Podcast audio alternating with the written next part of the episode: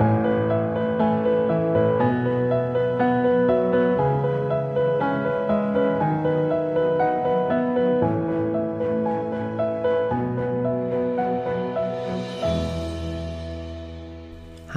und herzlich willkommen zur 63. Folge von Lose to Win.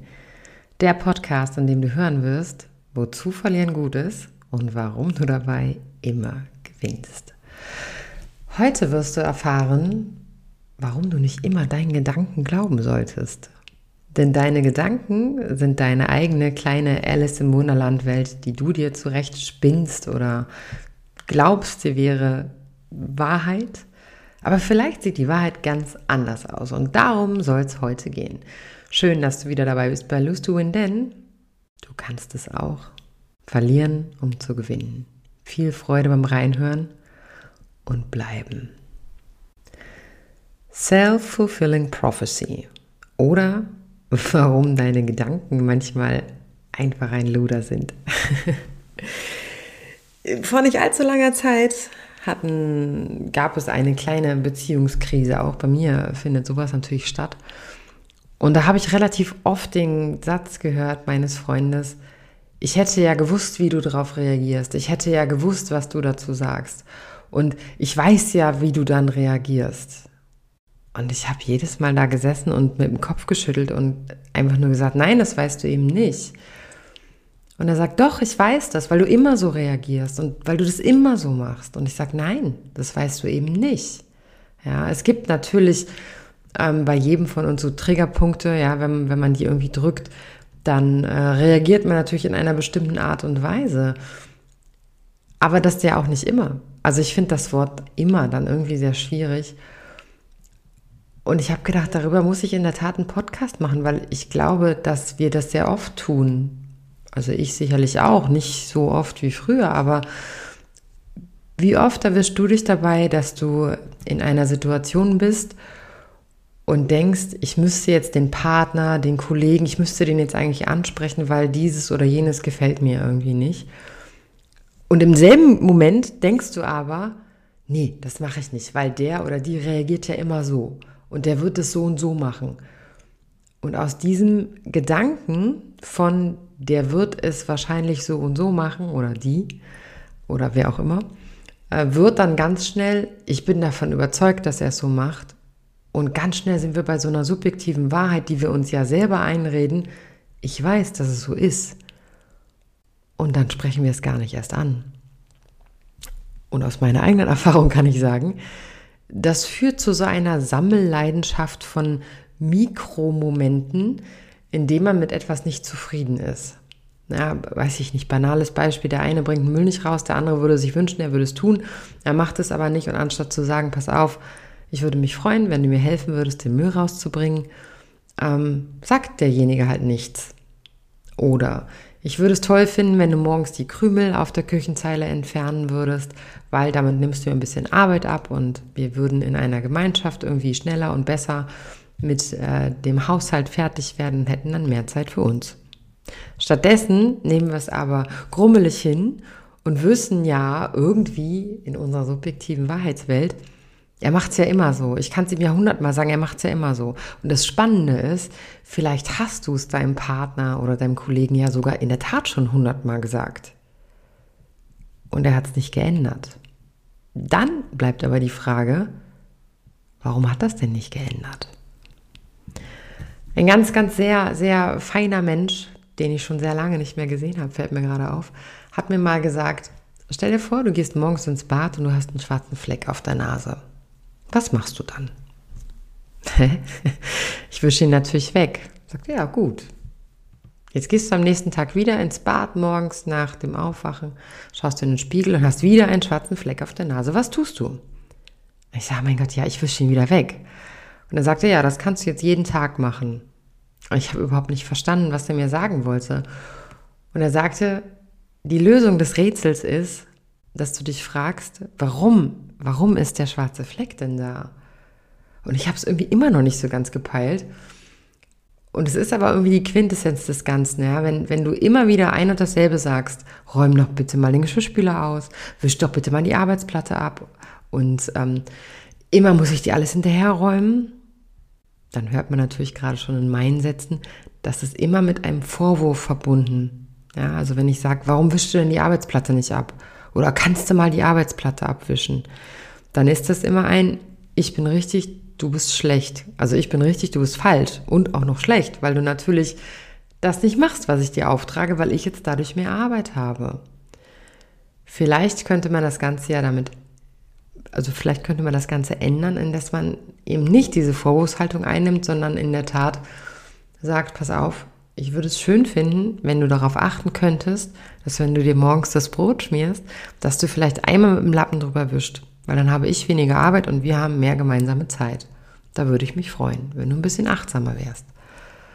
Stattdessen, dass wir aber mehrere Wege suchen, mit dem anderen in eine Kommunikation zu kommen, die in Ordnung wäre und die halt auch Früchte trägt, ähm, sagen wir es, glaube ich, hundertmal.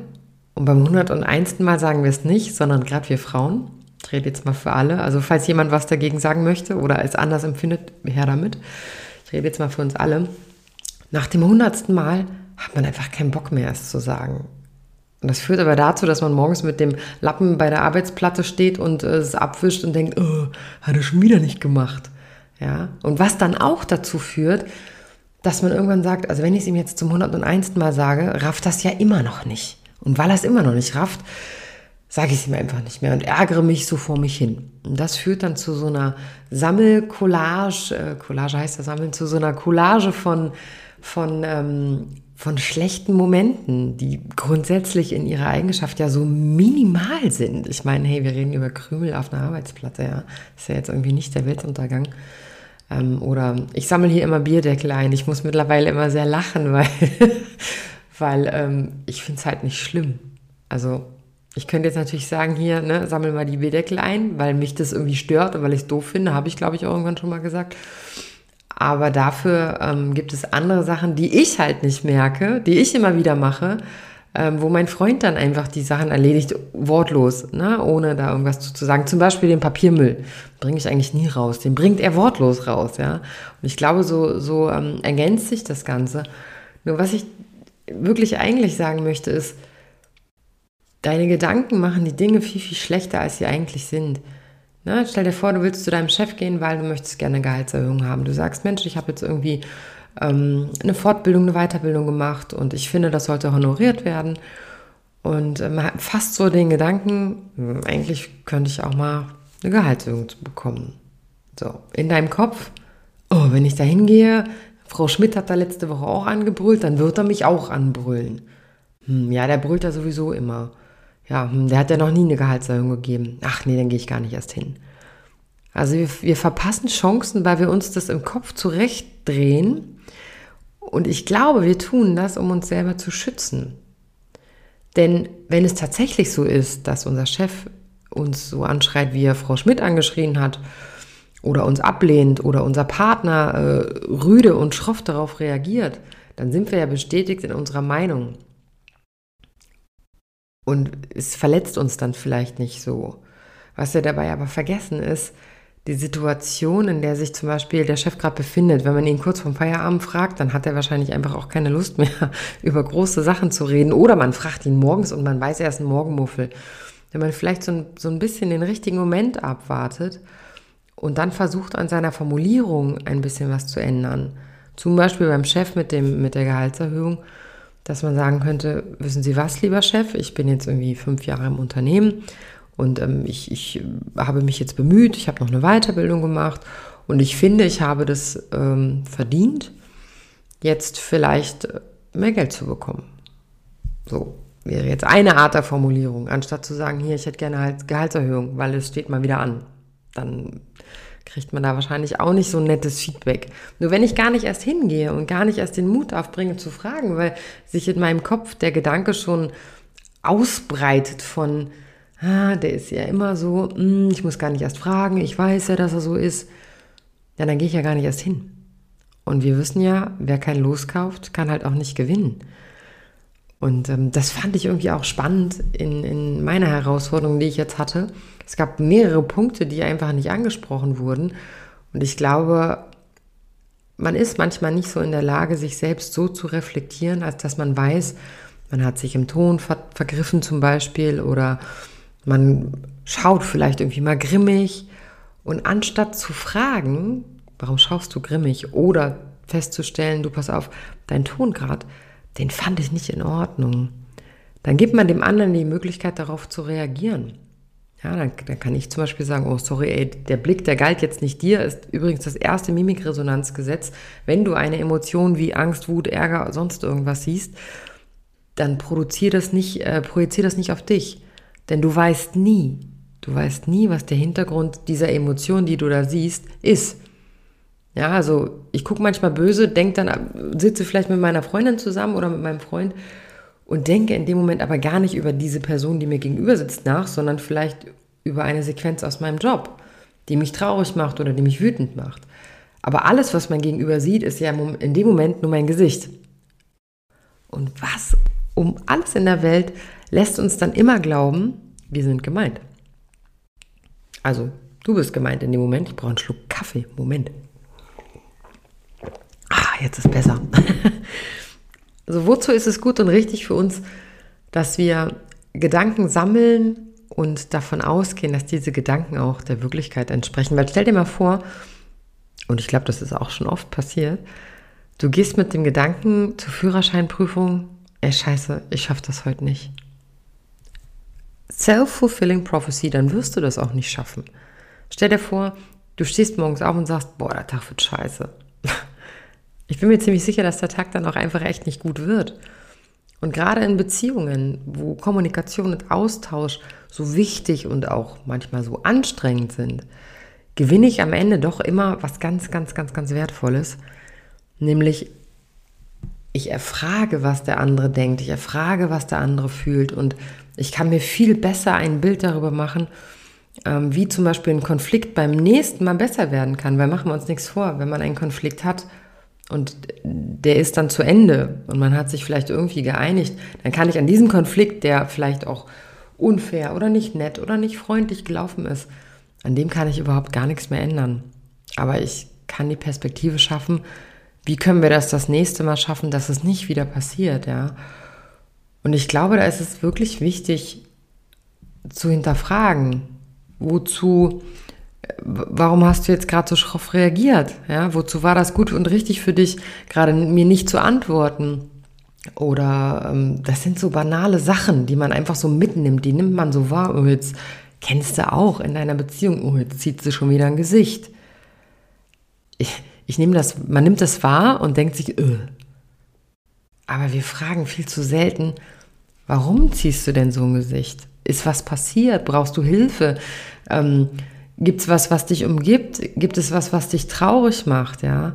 Stattdessen sind wir ganz oft dabei zu sagen, oh, jetzt guckt sie wieder so, oh, jetzt guckt sie wieder so, ja, oder jetzt guckt er wieder so.